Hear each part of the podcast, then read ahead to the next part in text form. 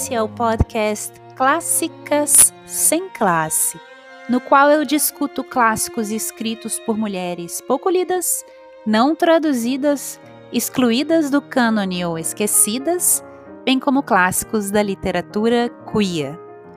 Tudo sem a menor classe. Claro.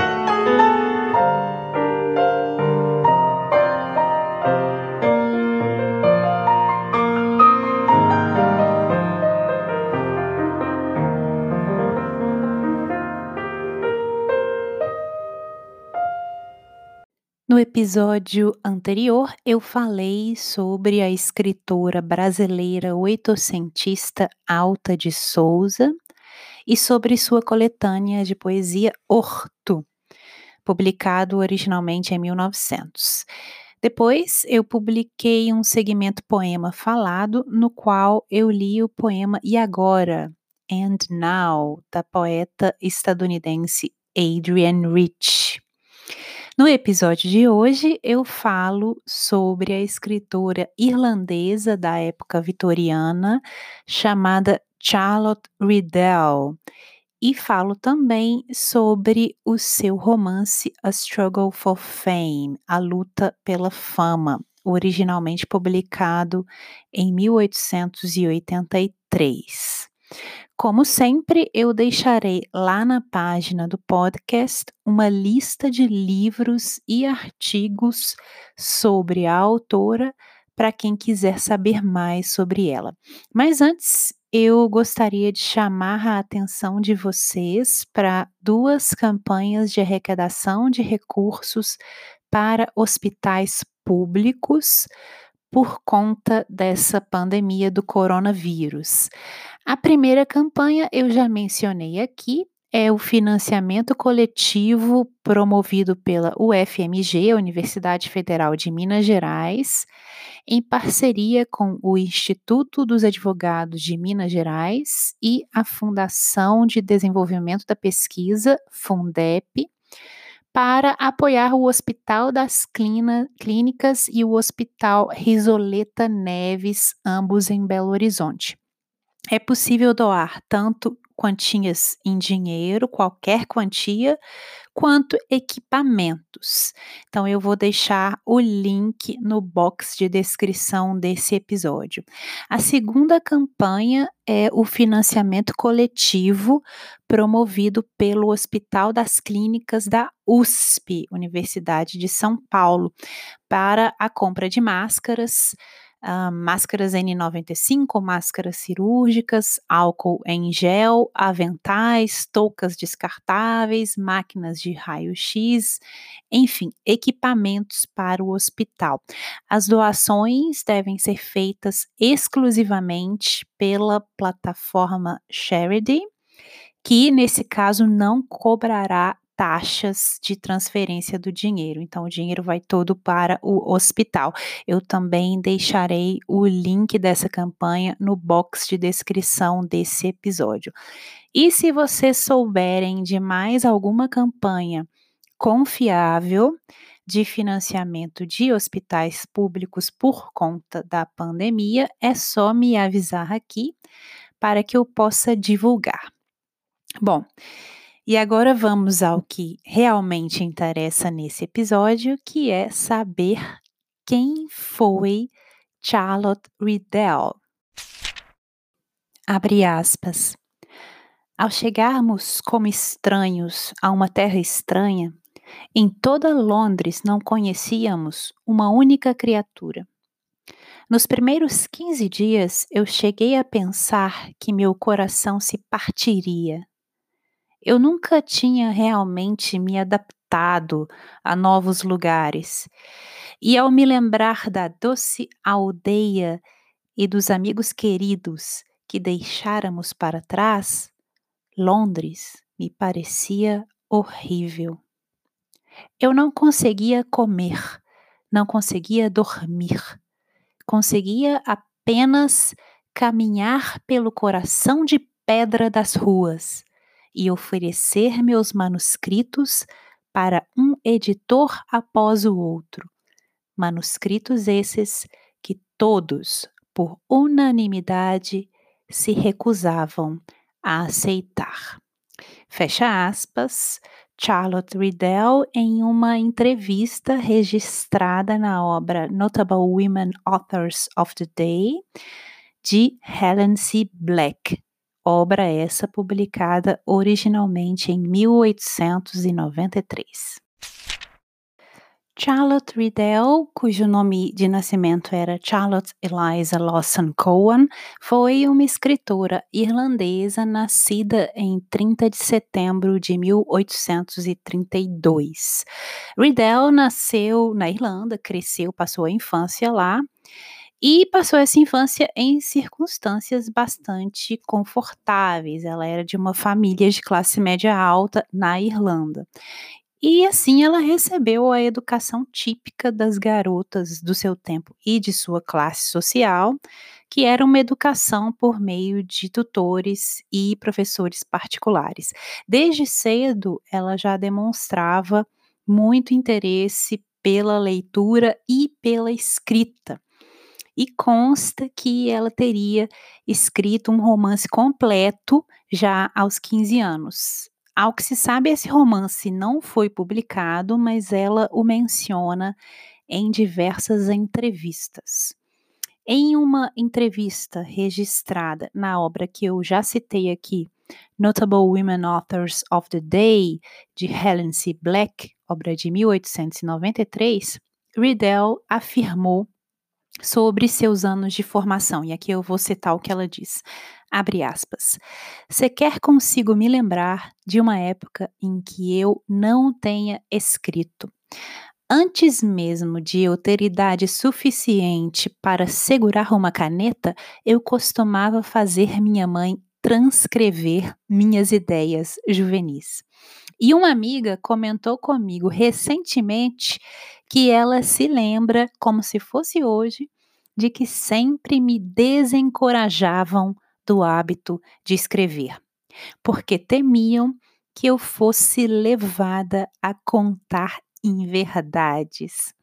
Nos meus primeiros anos, eu li tudo em que pude colocar minhas mãos, até mesmo o Alcorão, quando eu tinha oito anos. Fecha aspas. Sobre o romance que ela escreveu aos 15 anos, nessa mesma entrevista, Charlotte disse: Abre aspas. Foi em uma noite de luar brilhante. Posso até vê-lo inundando os jardins como se fosse hoje, que comecei o romance e escrevi semana após semana, sem cessar, até que estivesse concluído, fecha aspas. A vida de Charlotte começa a mudar, entretanto, com a morte de seu pai, em 1851, quando ela tinha cerca de 19 anos. Nessa ocasião, ela e sua mãe passam então a sofrer de dificuldades financeiras, perdem tudo, têm que se mudar para uma casa menor.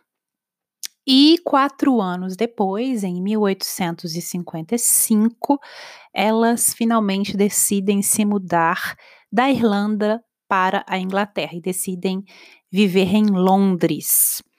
Por quê? Porque Riddell esperava ganhar a vida como escritora e Londres era o centro do mercado editorial ali. E ganhar a vida como uma escritora, como mulher, era naquela época uma das poucas profissões consideradas respeitáveis aí, em uma certa medida, e que estavam abertas às mulheres dessa época. Ela não queria ser governanta, então decidiu, bom, vou tentar a vida como escritora. Essa experiência veio inclusive a inspirar um romance que ela escreveu já no final da carreira, que é o romance A Struggle for Fame, uma luta pela fama, originalmente publicado em 1883, escrito aí muito tempo depois dessa experiência que ela viveu de mudar para Londres, e é um romance que eu vou comentar na segunda parte desse episódio. A decisão de deixar a Irlanda e de emigrar para a Inglaterra, como vocês já podem imaginar, foi muito difícil. E sobre essa decisão, a Charlotte também já declarou na, na, entrevista registrada naquele livro que eu menciono desde o início desse episódio, Notable Women Authors of the Day. Vou citar o que ela disse, abre aspas. Muitas vezes desejei que nunca tivéssemos tomado essa decisão. Mas se assim tivesse sido, acho que eu nunca teria alcançado o menor sucesso. Mesmo antes de partirmos, com lágrimas amargas, do lugar onde tínhamos nossos melhores amigos e fôramos felizes, a morte de minha mãe, embora nenhuma de nós ainda o soubesse, era uma certeza. A doença da qual ela morreu já a havia tomado. Ela sempre temera as dores mental e física. Ela era profundamente sensível e misericordiosamente, antes mesmo que o período agonizante de sua doença tivesse chegado, seus nervos sensíveis já estavam paralisados.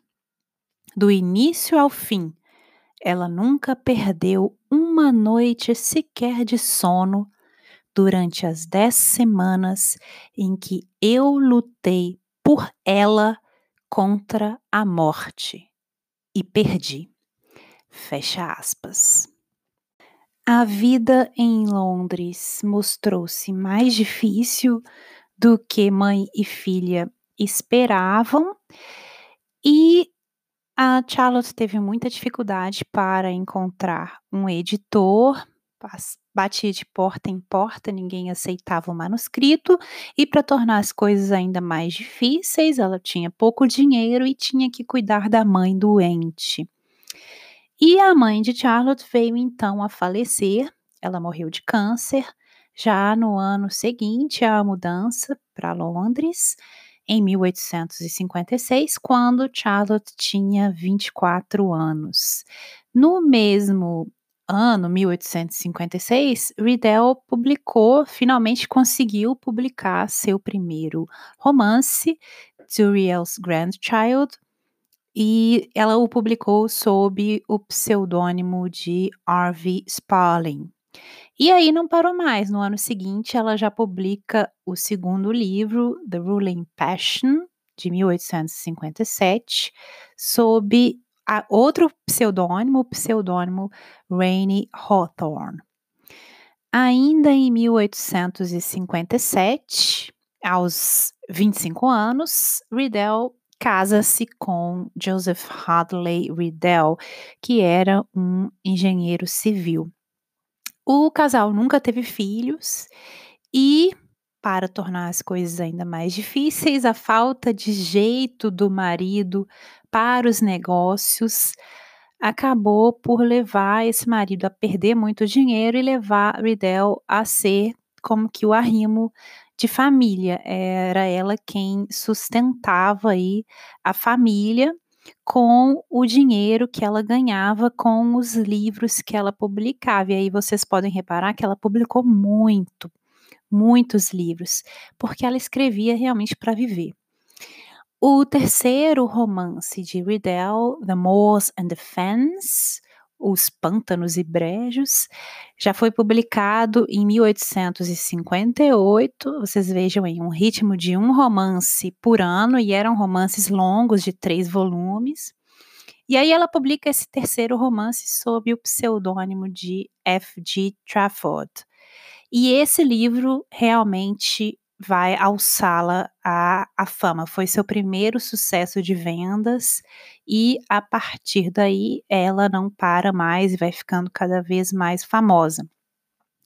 Em 1863, Charlotte percebe que o seu editor à época, Charles Skitt, a tinha enganado quanto ao montante que ela deveria receber pelas vendas dos livros, e ela então decide mudar de editor e passa a publicar seus livros junto aos irmãos Tinsley, que à época era uma casa editorial que fazia muito sucesso com a publicação de romances do tipo sensacionalista, como por exemplo os romances da Mrs. Braddon. Esse, é um gênero que a gente já, já falei sobre esse gênero aqui, né? Todas as escritoras vitorianas que eu mencionei aqui colocaram um pezinho no gênero que é conhecido como sensacionalista, e ele fez muito sucesso na Inglaterra, especialmente na década de 1860.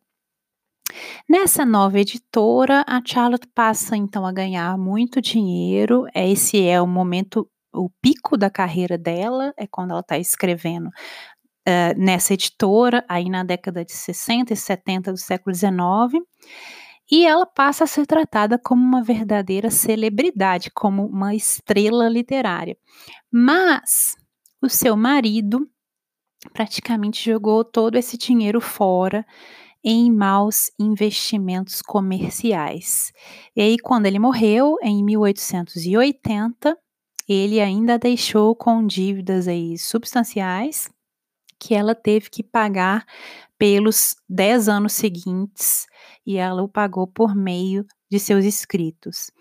Esse se tornaria, inclusive, esse tópico da dívida, dos investimentos, do mundo financeiro, esse se tornaria um dos tópicos centrais da ficção da Charlotte Riddell, que girava em boa parte em torno do mundo de negócios, do mundo das finanças, dos tribunais, das fraudes financeiras e especialmente desse peso esmagador do dinheiro e dos empréstimos e das dívidas e da falência.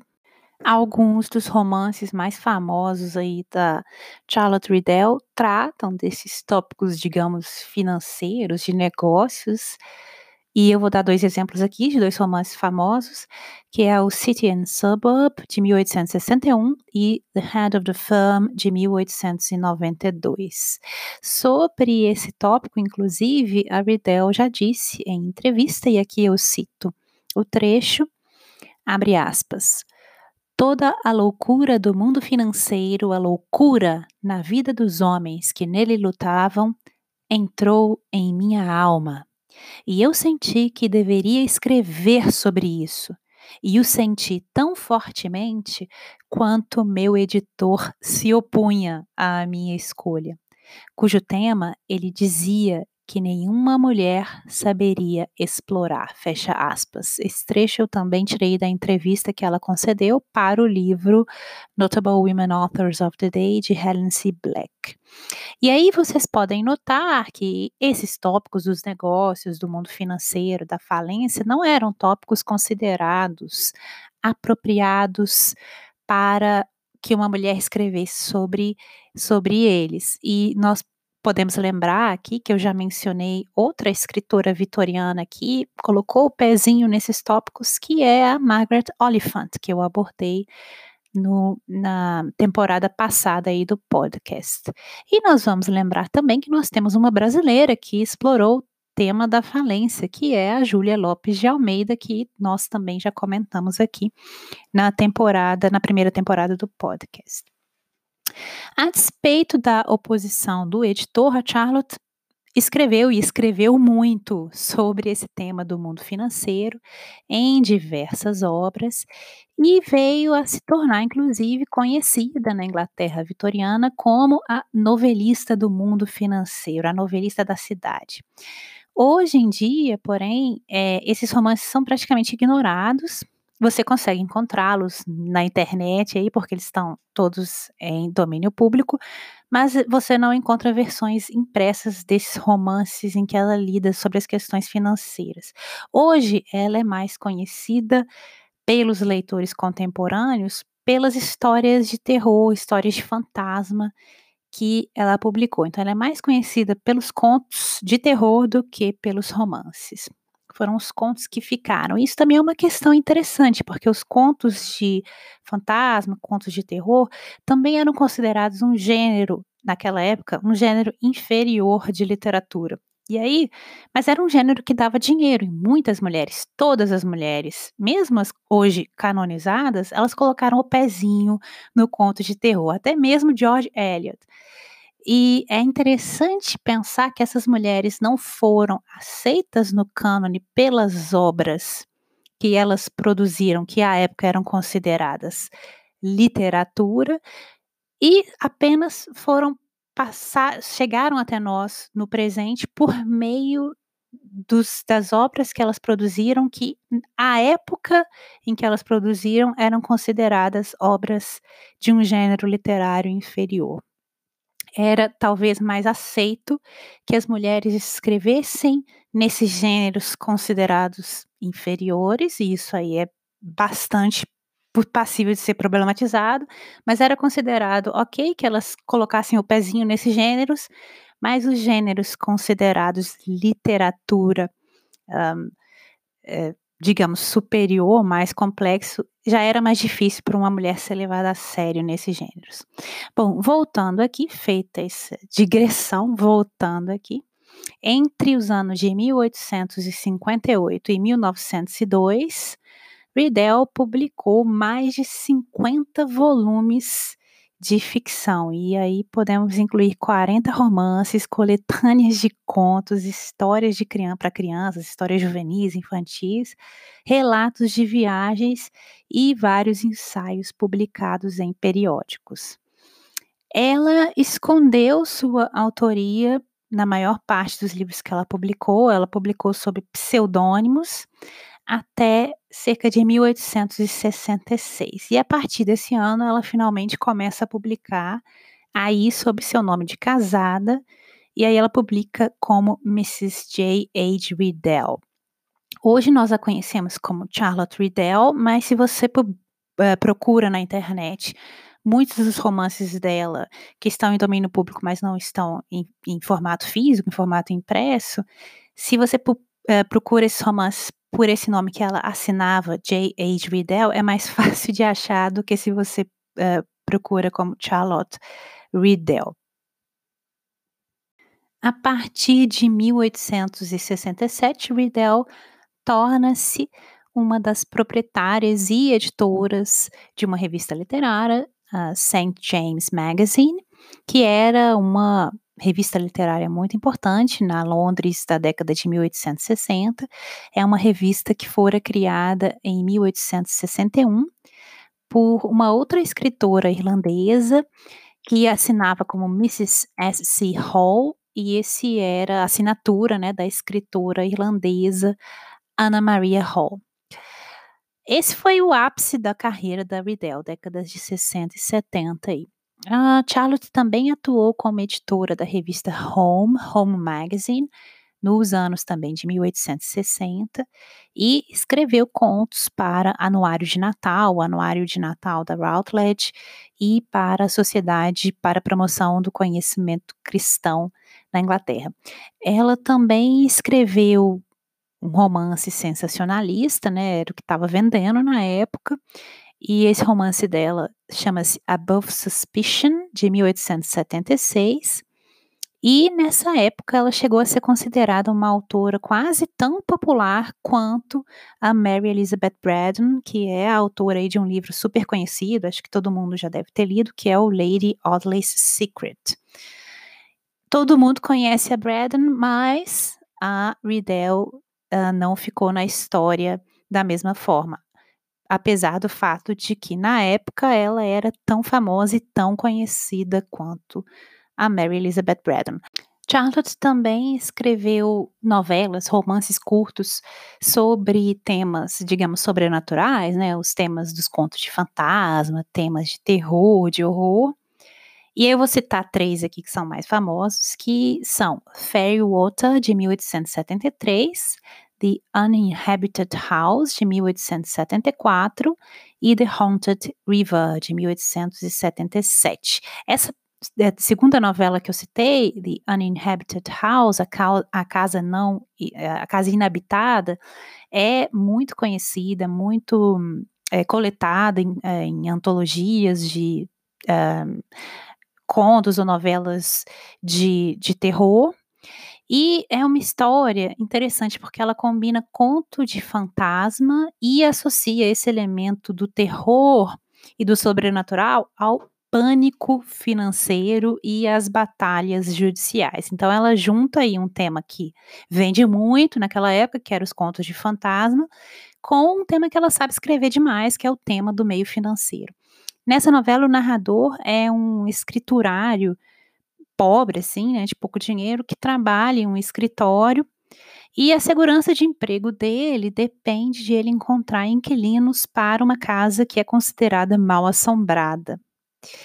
E essa é uma história de casa mal assombrada, que tem todos os elementos desse gênero, e também, porém, explora o fascínio com as questões de dinheiro, de herança, com as disputas do sistema jurídico. E é uma história em que um fantasma busca, então, digamos, fazer justiça com as próprias mãos. Ele busca a justiça que é negada pela lei. E é até interessante é, comparar essa novela da uh, Charlotte Riddell com um conto de uma escritora que eu já mencionei aqui no podcast, que é a Rhoda Broughton. Eu mencionei o primeiro episódio da, dessa segunda temporada. É o conto da Rhoda, intitulado A Verdade, Toda a Verdade, Nada Mais que a Verdade. É, tal como nesse conto, a novela A Casa Inabitada, de Charlotte Riddell, também reflete essa preocupação que era comum naquela época, que era uma preocupação com um caráter quase sobrenatural do impacto financeiro no setor imobiliário, como a tensão entre a restituição financeira e a restituição moral.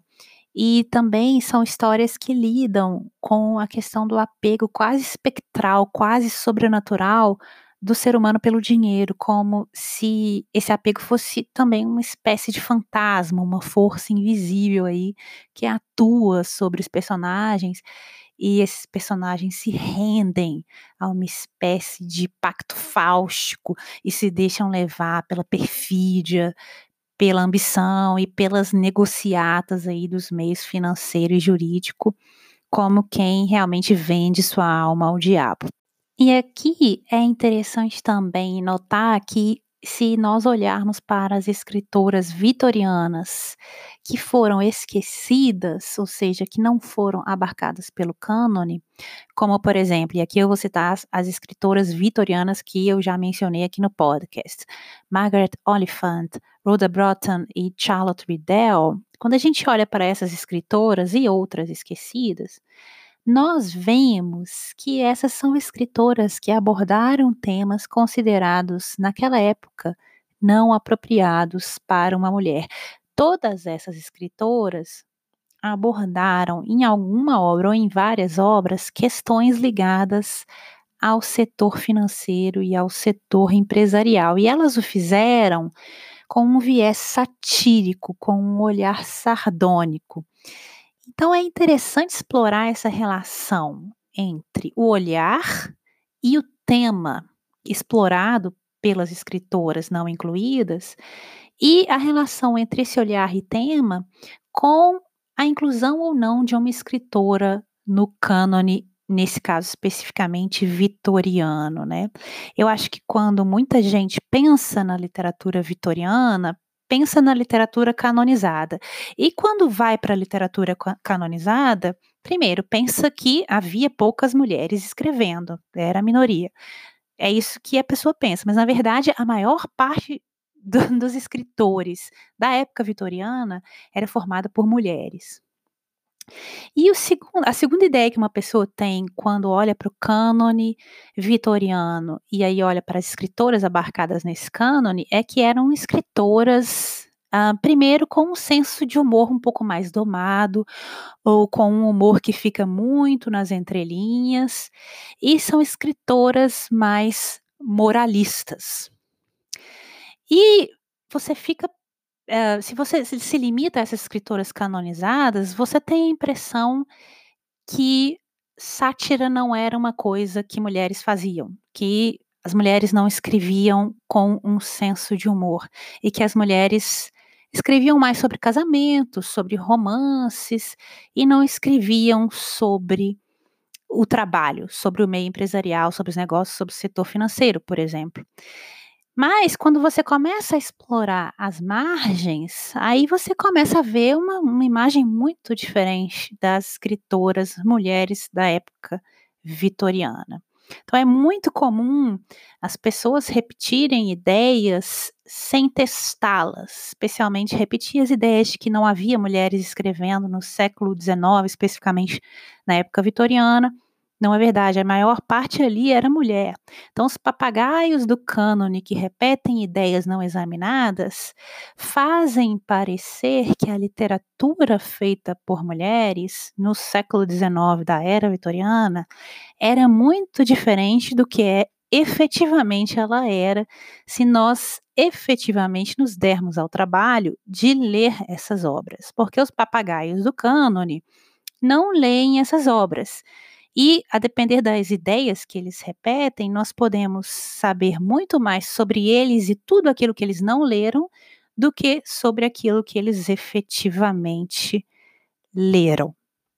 Riddell uh, também se destacou, como eu já disse, como escritora de contos de terror, histórias de fantasma, contos sobrenaturais, e um dos contos mais famosos dela é o conto The Open Door, a porta aberta, né, literalmente, uh, traduzindo literalmente aqui, que é um exame também dos temas de classe, da riqueza, do tema do caráter moral, associados aos elementos de um conto, de, de uma história de fantasmas. Ainda em vida, ela lançou coletâneas de contos de terror, e aqui eu vou citar um, duas mais famosas, que são Weird Stories, de 1884. Eu creio que esse livro também dá para achar em formato físico, impresso. Um, e uma outra coletânea também muito famosa, Idle Tales, de 1888. Hoje, várias das histórias da Charlotte Riddell são consideradas clássicos aí do terror, clássicos do gênero de, do conto de fantasma, e são frequentemente incluídas em antologias desse gênero. Aos 51 anos, já viúva, Charlotte desafiou aí as convenções sociais da época vitoriana e passou a viver com um homem mais jovem como companheira, que era um amigo dela, o Arthur Hamilton Norway. Eles viajaram juntos para diversos países, ela voltou à Irlanda com ele, viajou também para a Alemanha.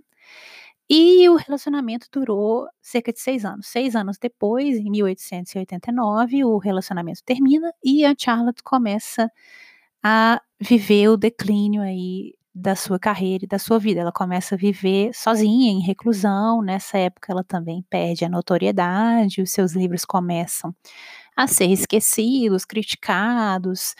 É, a sua escrita é considerada como uma escrita que saiu de moda e ela passa a viver na pobreza.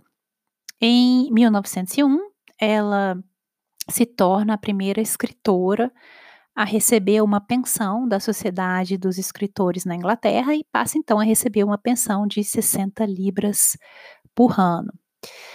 Charlotte Riddell morreu de câncer em 24 de setembro de 1906. Ela tinha 73 anos. Ela, que tinha sido aí uma das escritoras mais célebres e influentes do período vitoriano, morreu sozinha, na pobreza e quase esquecida. Abre aspas. O que ela poderia fazer? Se ela fosse um homem, havia 50 coisas para as quais ela poderia ter voltado sua atenção. Mas por ser apenas uma mulher, qual seria o melhor caminho, ou mesmo o caminho possível, para que ela enfrentasse o mundo? Fecha aspas, Charlotte Riddell, na obra A Struggle for Fame, Uma Luta pela Fama, de 1883. Esse trecho aqui é em tradução minha. A Struggle for Fame, Uma Luta pela Fama, livro publicado originalmente em 1883, é um romance em três volumes que segue a vida de dois jovens emigrantes irlandeses que se mudam para Londres, determinados aí a tentar a própria sorte, né, e eventualmente alcançar riqueza e fama. Esses jovens são Glenarva Westley e Bernard Kelly, uma mulher e um homem. Eles não se conhecem, têm vidas completamente diferentes, são dois desconhecidos, mas eles viajam no mesmo trem e acabam por seguir caminhos diferentes na vida, mas suas vidas se cruzam em diversos momentos do livro. E nós seguimos as histórias deles desde que eles são mais ou menos crianças, especialmente a Glenarva, e nós seguimos aí o livro é, começa cerca de 1855 e termina no início da década de 1880. O Bernard, Bernard Kelly, também conhecido como Barney, deixa a sua família para trás na Irlanda e se muda para a Inglaterra em busca da própria sorte, a fim de fazer fortuna. Ele tinha tido um caso amoroso na Inglaterra com uma mulher mais velha e mais rica. O irmão dessa mulher se opôs ao caso e meio que chantageou o Barney, deu um dinheiro aí para ele para ele sumir do mapa, né? E aí ele vai e usa esse dinheiro, essa oportunidade para se mudar para Londres e tentar a vida. Lá em Londres ele tem, uh, ele vai morar com um amigo da família, que também era um irlandês, que se mudara para a Inglaterra já há mais tempo. Inclusive esse amigo da família, Matt Donald, ele se vangloriava de ter eh, conseguido perder aí todos os traços do seu sotaque irlandês e da sua nacionalidade irlandesa. É um cara que realmente é, não aceita a sua identidade como irlandês e ele fica o tempo todo se, eh, tentando se encaixar no que ele acha que é a imagem ideal de um homem inglês. Então aí a Charlotte Riddell já começa a fazer uma sátira com relação a esses personagens que uh, não aceitam a própria identidade, que sofrem discriminação por serem irlandeses e que discriminam a si mesmos, né? Discriminam pessoas da própria nacionalidade. O Barney passa a morar na casa desse cara, há um certo conflito, por uma série de acasos que eu não vou relatar aqui, porque pode perder a graça da leitura, o Barney fica conhecendo uma outra família, uma família de ingleses, uma família de artistas boêmios. É muito engraçadas as cenas também que essas, essa família aparece, que é a família Dotton. E o chefe dessa família é o Mr. Dotton, que é um ator já mais velho e é um cara que vive aí das glórias do passado. Ele foi famoso, mas o teatro já nessa época começou a perder a celebridade que tinha tido nas décadas anteriores. E aí já é uma oportunidade para Riddell discutir um, esse momento em que o drama, o teatro, perde a, a, a fama e a, o romance e a publicação de, de romances começa a ascender. Os filhos do Dotton é, são artistas talentosos e trabalham em uma revista literária, escrevem para essa revista, que é a revista Galaxy.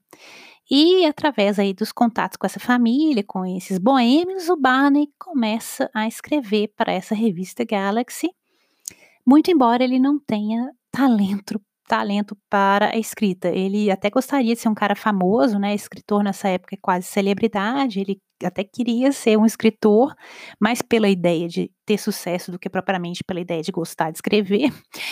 Mas ele não tem talento. E aí o que acontece é que ele manda as peças para publicar os contos para publicar na revista Galaxy, e os filhos do Dotton é que precisam editar esses contos para tornar esses contos realmente aceitáveis para publicação.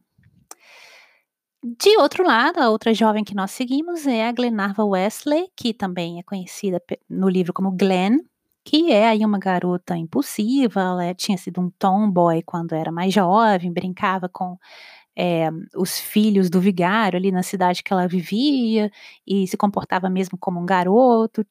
E ela era órfã da mãe. O pai sofre uma derrocada financeira e eles se mudam primeiro para um vilarejo, que ela passa a infância com esses garotos. E depois eles decidem se mudar para Londres, onde a Glenn planeja iniciar uma carreira de escritora e ela quer sustentar a si mesma e ao pai por meio de sua escrita, né? O pai tinha perdido todo, todo o dinheiro em investimentos financeiros fracassados e ela quer ser, assim, a figura que vai salvar o pai. É, por aí vocês já podem ver que esse romance vai ter muitos elementos uh, que vão espelhar a vida da própria Charlotte Riddell. Ah, lá, já em Londres, a Glenn passa o tempo todo indo de editora a editora, o pai já está com a saúde fragilidade, fragilizada, não consegue acompanhá-la, então ela vai sozinha. E ela vai de editora editora, batendo na porta, levando os manuscritos, numa tentativa meio que desesperada de convencer alguém a dar uma chance ali para ela, para que ela possa publicar seu primeiro romance, porque ela está certa que se ela tiver uma chance, ela consegue engatar na carreira de escritora. A Riddell parte, então, da sua própria experiência como mulher escritora imigrante irlandesa em Londres.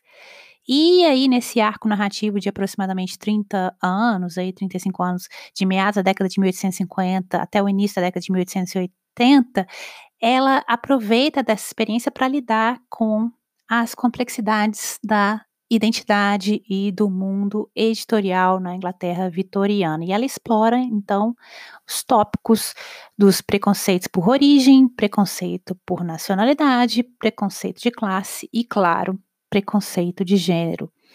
E explora também a forma como esses tópicos exercem uma grande influência sobre quem é capaz de publicar livros nesse mercado que tipo de livros são publicados, o que é publicado e como o que é publicado é lido, tanto pelo público como pela crítica. Esse livro, A Struggle for Fame, é, segundo o crítico John Sutherland, um romance vitoriano sobre como escrever romances vitorianos. E aí ela vai tratar de todos os aspectos do mercado literário da época e o faz com um olhar bastante satírico, e o interessante é notar o que não mudou até hoje nesse mercado do livro. O subtexto onipresente desse romance, A Struggle for Fame, é a opressão estrutural da indústria editorial. Tanto a própria autora Riddell como a protagonista Glenn nesse romance publicam sob pseudônimos masculinos para resguardar a própria a privacidade, porque não era bem visto que uma mulher aparecesse na esfera pública, e também para que fossem julgadas de forma mais ou menos neutra pelos críticos e pelo público. Então elas usavam pseudônimos masculinos. E só depois de terem alcançado a fama é que elas decidem então não apenas revelar a identidade, né, passar a assinar com o nome de casados, o nome de mulher, como de certa forma também moldar essa identidade a fim de atender às demandas dessa profissão que é nessa época uma profissão dominada por homens. E isso também a Charlotte Riddell consegue mostrar muito bem nesse romance. Um dos editores da Glenn, da Glenarva, pensa em escritoras mulheres de sucesso como se elas fossem caricaturas. Ah, se ela é uma escritora e se ela tem sucesso é porque ela não casou. Ou então porque ela é viúva. Ou então porque ela é feia. Então, é, nas palavras de um do, desses personagens, essas escritoras são senhoras de meia idade e de óculos. E todos os editores que aparecem no livro, primeiro, são homens. E segundo, em maior e menor medida, eles não levam a sério os livros escritos por mulheres. No centro desse romance estão as grandes questões aí da vida de uma mulher intelectual na Inglaterra vitoriana, que são quanto tempo e energia uma mulher pode se permitir dedicar aos estudos e à vida da mente, à vida intelectual. Porque se a mulher eh, dedica muito tempo de sua vida ao estudo, ela é vista de forma negativa por essa sociedade, ela é considerada ou ela é meio, meio doida, ou ela é uma péssima mãe, ou ela é uma péssima mulher ou ela é muito vaidosa, está querendo aparecer, assinando livros, publicando livros, era sempre vista de uma forma negativa. Outra questão é o que acontece com a carreira de uma mulher se ela tem que também se responsabilizar, que cuidar de marido ou de parentes. Será que ela pode dar o melhor de si? É possível que uma mulher seja reconhecida como intelectual e ao mesmo tempo seja considerada por essa sociedade vitoriana como uma boa filha e uma boa esposa? Essas são questões que a Charlotte Riddell vai explorar com uma escrita afiada. Nós vamos então seguir a Glenn enquanto ela luta, nessa luta pela fama, para ser notada e ser levada a sério como intelectual e como escritoras. E nós seguimos também o modo como essa personagem amadurece e desenvolve o seu ofício. Eu acho muito interessante que a Charlotte Riddell não romantiza o ofício do escritor. Ela mostra como a Glenn começa assim completamente meio imatura e a vida a amadurece para esse ofício. Além disso, os leitores desse romance têm uma noção uh, direta de como a Glenn, como escritora, e como os romances que ela produz são percebidos pelo círculo literário uh, que está ali ao redor dela e nós percebemos isso por meio do diálogo entre esses personagens. Então, alguns personagens olham para Glenn, olham para os livros que ela produziu, olham para o sucesso dela e assumem que o sucesso dos livros dela se deve ao fato de que quem realmente escreve é um homem. Não pode ser a Glenn, é o marido dela, é o pai dela, enfim, não é a Glenn. E aí eles dizem que, com base na aparência dela, ela é uma mulher assim, jovem, nem muito bonita, nem muito feia. E com base nessa aparência, eles dizem: pô, não, esses livros não, não, podem ser dessa mulher, ela não parece inteligente, ela não parece capaz de escrever um livro de sucesso. A Glenn é então reduzida ao seu gênero, à sua idade, à sua aparência física, e é julgada com base nessa aparência. E a sua obra e seu histórico de sucesso no mercado são quase que ignorados, né? E depois do primeiro grande sucesso dela, ela acaba por cair nas mãos de uma casa editorial um tanto quanto inescrupulosa, meio ambiciosa, e essa casa editorial usa a fama da Glenn e a imagem da Glenn como uma celebridade literária e empurra a Glenn para participar a todo momento de eventos sociais, porque essa editora explora não tanto os livros que ela produz, mas a imagem que ela tem junto ao público. E isso acaba por arruinar a saúde da personagem, o que por sua vez tem um certo efeito sobre a sua produção literária, mas também terá um efeito de torná-la mais madura também para escrever.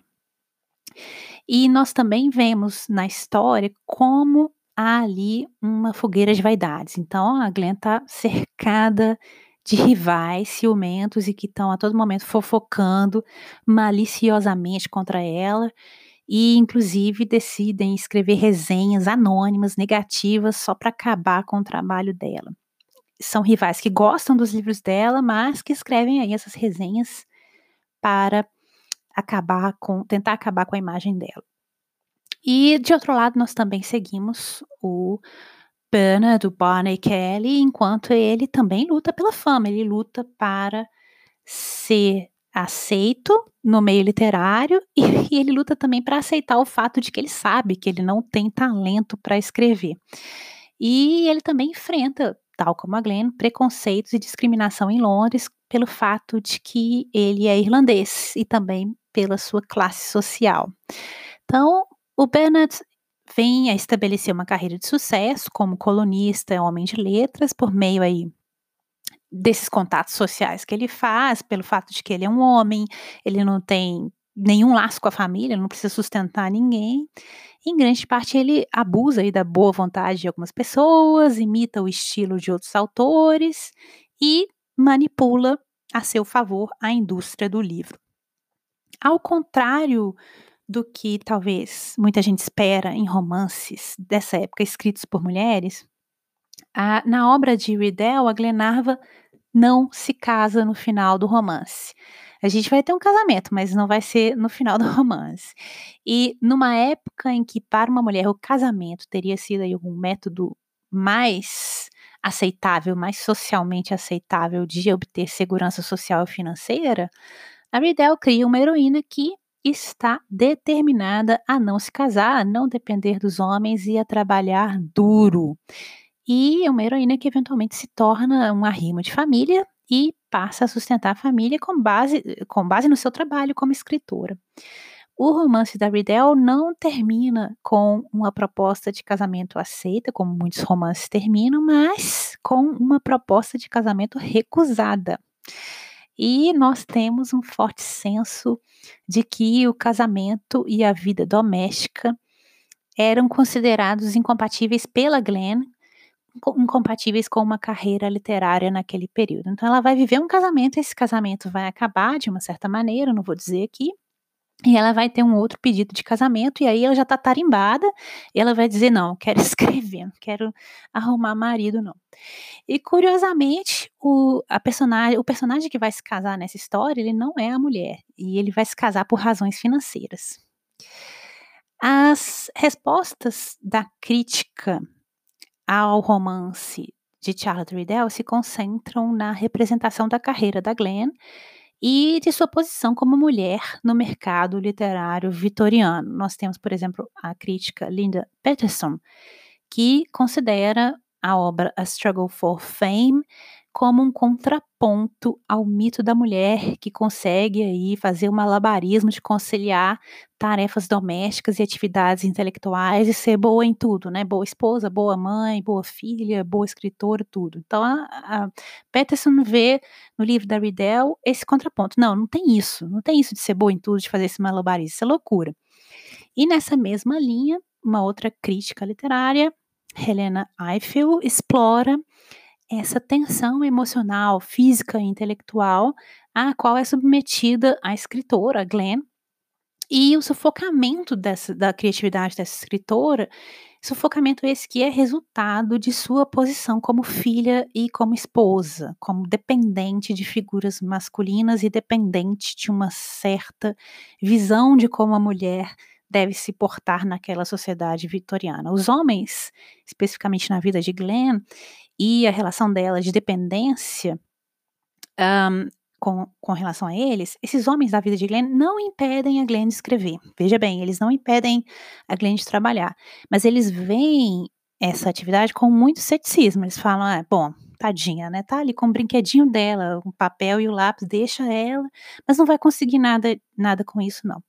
Eles inicialmente veem com ceticismo, achariam melhor que a Glenn fosse uma mulher entre aspas, normal, que não se dedicasse à literatura, não a impedem de trabalhar. Quando ela começa a trabalhar, começa a ganhar dinheiro, eles começam a explorar isso. Ah, não, então tá vindo dinheiro, beleza. Não deve ter nenhum valor literário, mas pelo menos tá vindo dinheiro. Mas eles a impedem de dar o seu melhor. Eles a impedem que ela faça um trabalho melhor, o melhor que ela pode dar, porque ela está sempre tendo que cuidar de alguém, ter uma preocupação paralela ali à preocupação literária. A Glenn está atrelada aí a homens que, apesar de apoiá-la, assim, desse jeito que é simplesmente não impedi-la de escrever, homens que até consideram que a amam e que são, de certa maneira, amados por ela, mas são homens que drenam o tempo dela, drenam a energia e drenam as emoções. O romance A Struggle for Fame é então sobre uma mulher que luta para ganhar a vida em um momento em que ainda era esperado nas classes média e alta que as mulheres fossem sustentadas por seus maridos e não se dedicassem a, a atividades intelectuais. A Glenn representa, então, nesse sentido, as muitas mulheres vitorianas, incluindo aí diversas autoras, como por exemplo Mary Elizabeth Braddon e Ellen Wood, para as quais essas expectativas eram simplesmente ridículas, é, que eram mulheres que tinham que trabalhar de qualquer jeito para sustentar não apenas a si mesmas, não apenas seus filhos, mas também a seus maridos. Esse romance da Charlotte Riddell é especialmente aí rebelde, digamos, por tratar de uma mulher que no fim escolhe a vida e a liberdade de uma mulher solteira em uma sociedade em que essa posição de mulher solteira era geralmente vista como uma causa de desprezo, de inferioridade e de pena. A mulher e a personagem principal da Riddell vai lá e escolhe essa posição como a melhor para a carreira e a vida dela. E no final, em sua rejeição aí da proposta de casamento que é feita ao final do livro, a Glenn dá as costas para esse mito da autora que consegue equilibrar os papéis de esposa, mãe, escritora e tudo. Então, o romance explora a maneira como o talento pessoal está submetido, sim, a elementos de classe, de gênero, elementos sociais e elementos pessoais. Abre aspas. Glenarva Wesley não se encaixava de maneira alguma às ideias tradicionais que as pessoas se acostumaram a aceitar como a tipificação de quem possui talento. Sua aparência, comportamento e voz pareciam mais adequados à arena tranquila da existência doméstica do que à louca e feroz luta pela fama. Era difícil para Glenarva que nenhum ser humano tenha jamais acreditado que ela fosse a pessoa certa no lugar certo.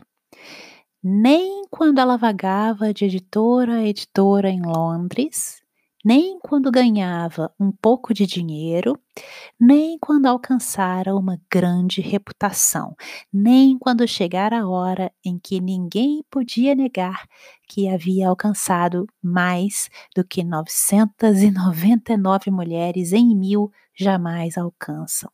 Não, nem mesmo nesse momento, nenhum amigo, parente ou desconhecido tinha sido capaz de perceber que fora realmente Glenarva quem conquistara o sucesso e não um poder completamente independente associado a ela em uma aliança inexplicável e misteriosa.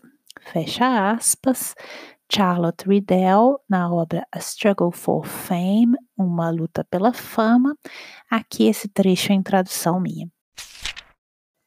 Nesse romance, então, Riddell retrata uma sociedade em que as pessoas são julgadas com base em preconceitos de raça, nacionalidade, classe e, claro, gênero.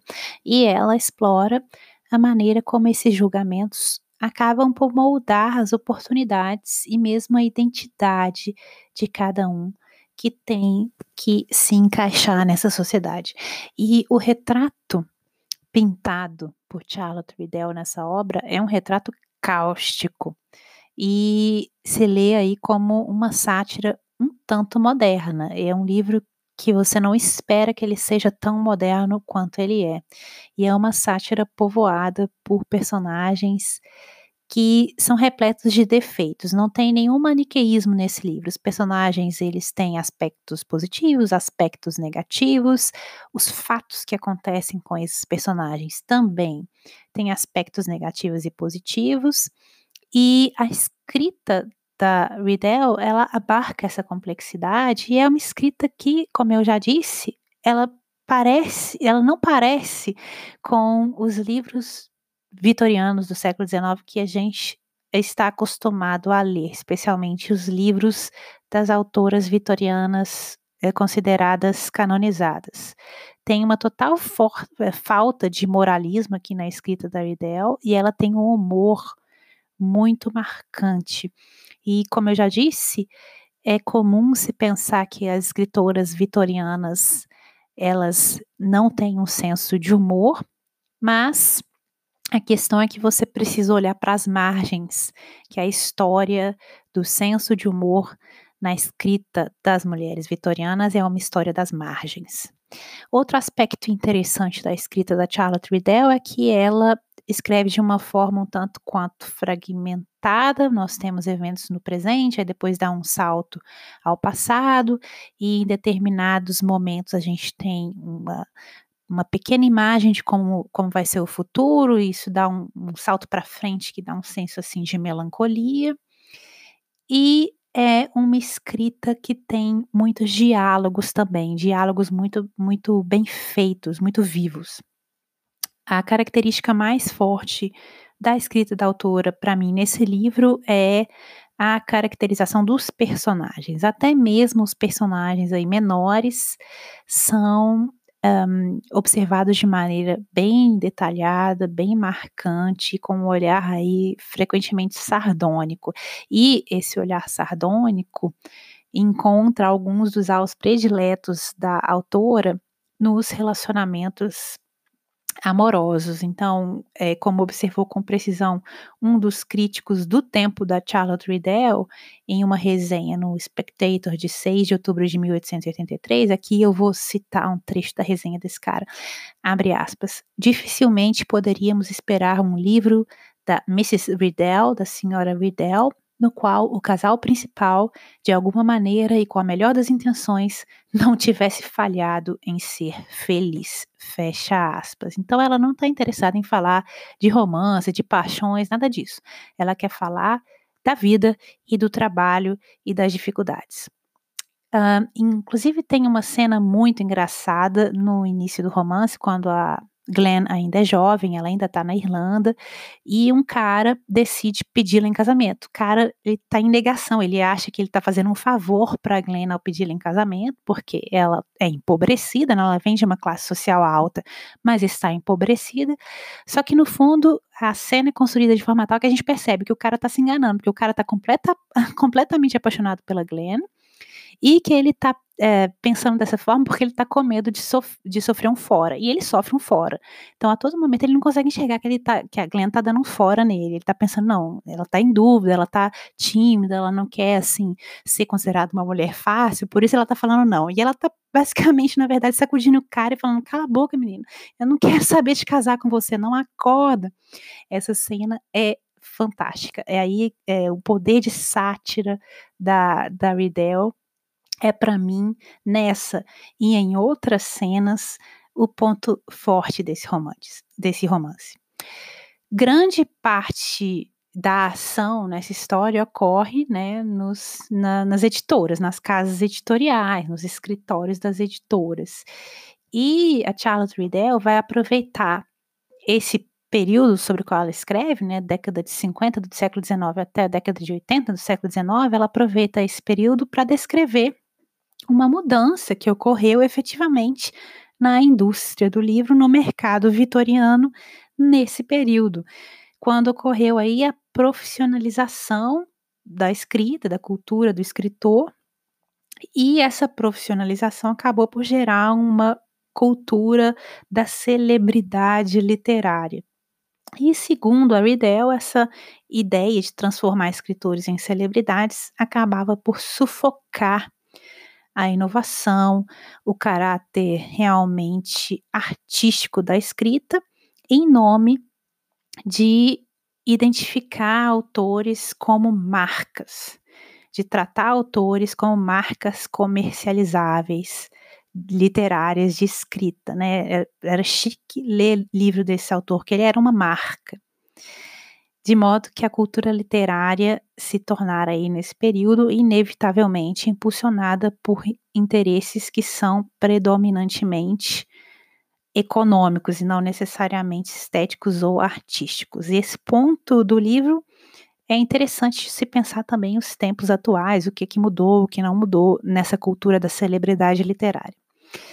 Ah, por fim, o romance explora as complexidades enfrentadas por uma mulher que decide ser escritora e que deseja ter sucesso financeiro, porque deseja viver desse trabalho e ainda assim reter alguma forma de credibilidade artística, né, de ser reconhecida como uma boa escritora, porque havia uma tensão entre sucesso financeiro e a ideia de qualidade artística, né? Muitas vezes escritores que tinham sucesso financeiro eram considerados não necessariamente os melhores escritores. E a Glenn, ela quer as duas coisas, ela quer o dinheiro para poder viver e ela quer que a arte dela seja considerada pelo que ela é.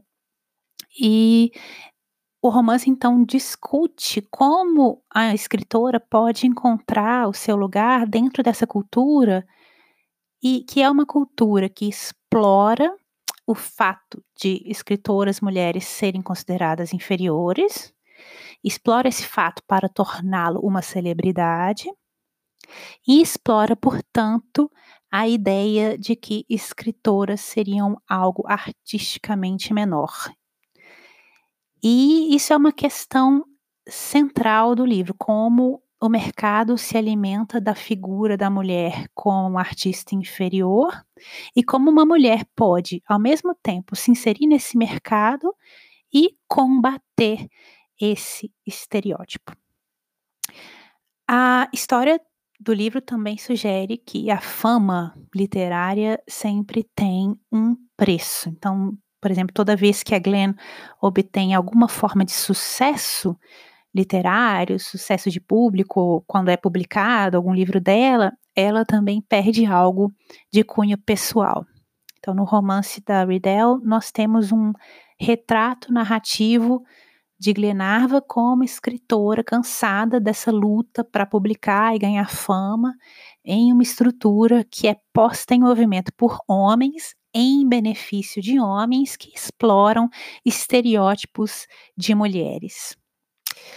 Uh, esse romance, A Struggle for Fame, é, no personagem do Barney Kelly, uma história de um homem que está disposto, em boa medida, a abrir mão de seus princípios para alcançar sucesso e obter dinheiro. E, por outro lado, no personagem da Glenn, o romance é uma história da jornada de uma mulher até a fama e o preço que ela eventualmente paga por isso. Então, a Struggle for Fame também toca, de uma certa forma, no tema de um livro que viria a ser escrito muito tempo depois, que é o livro Um Teto Todo Seu, de Virginia Woolf, de 1929.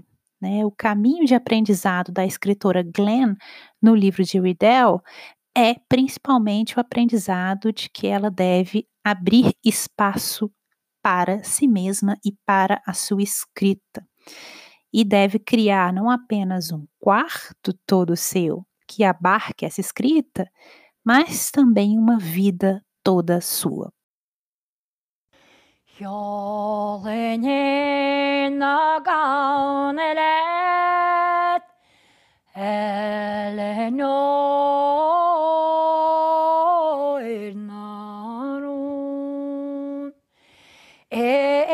Sortevim egis minu trami meramahuam sagragantiol iskanike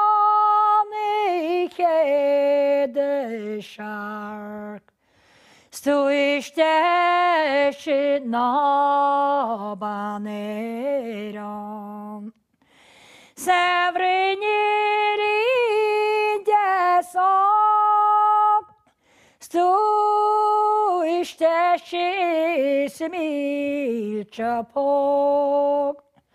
ahon si varispio peigianamart. Maris nes maricholin nakaunelet Eleanor Naron. É isso, pessoal. Se vocês tiverem algum comentário, sugestão, crítica ou pergunta, ou se tiverem algum pedido para que eu leia algum texto, algum poema, ou fale de alguma autora, ou mesmo se quiserem participar do podcast, basta entrar em contato comigo por minhas redes sociais, que estarão linkadas nas show notes desse episódio. Eu sou arroba blankgarden no Instagram e arroba ablankgarden no Twitter. Caso vocês ouçam o podcast no aplicativo Anchor, vocês também podem me mandar mensagens de voz por lá. Aí eu acrescento aqui nos episódios as mensagens de voz de vocês. Todos os links vocês encontram no box de descrição desse episódio. E agora eu tenho aí uma pergunta para você que me ouviu até aqui. Você já leu algum romance, alguma coletânea de contos, algum conto da Charlotte Riddell? Você acha que ela ainda merece ser lida? Como você acha que ela se compara, né, às escritoras e aos escritores consagrados dessa época vitoriana? E por que que você acha que ela foi esquecida. O que, que você acha desse tópico que ela aborda nesse livro que eu discuti aqui, Uma Luta pela Fama? É só deixar sua opinião ou comentário nas redes sociais do podcast. Como sempre, eu deixarei uma lista de livros sobre a autora lá na página do podcast para quem quiser saber mais. Muito obrigada por terem escutado até aqui. Espero que tenham gostado e até o próximo episódio.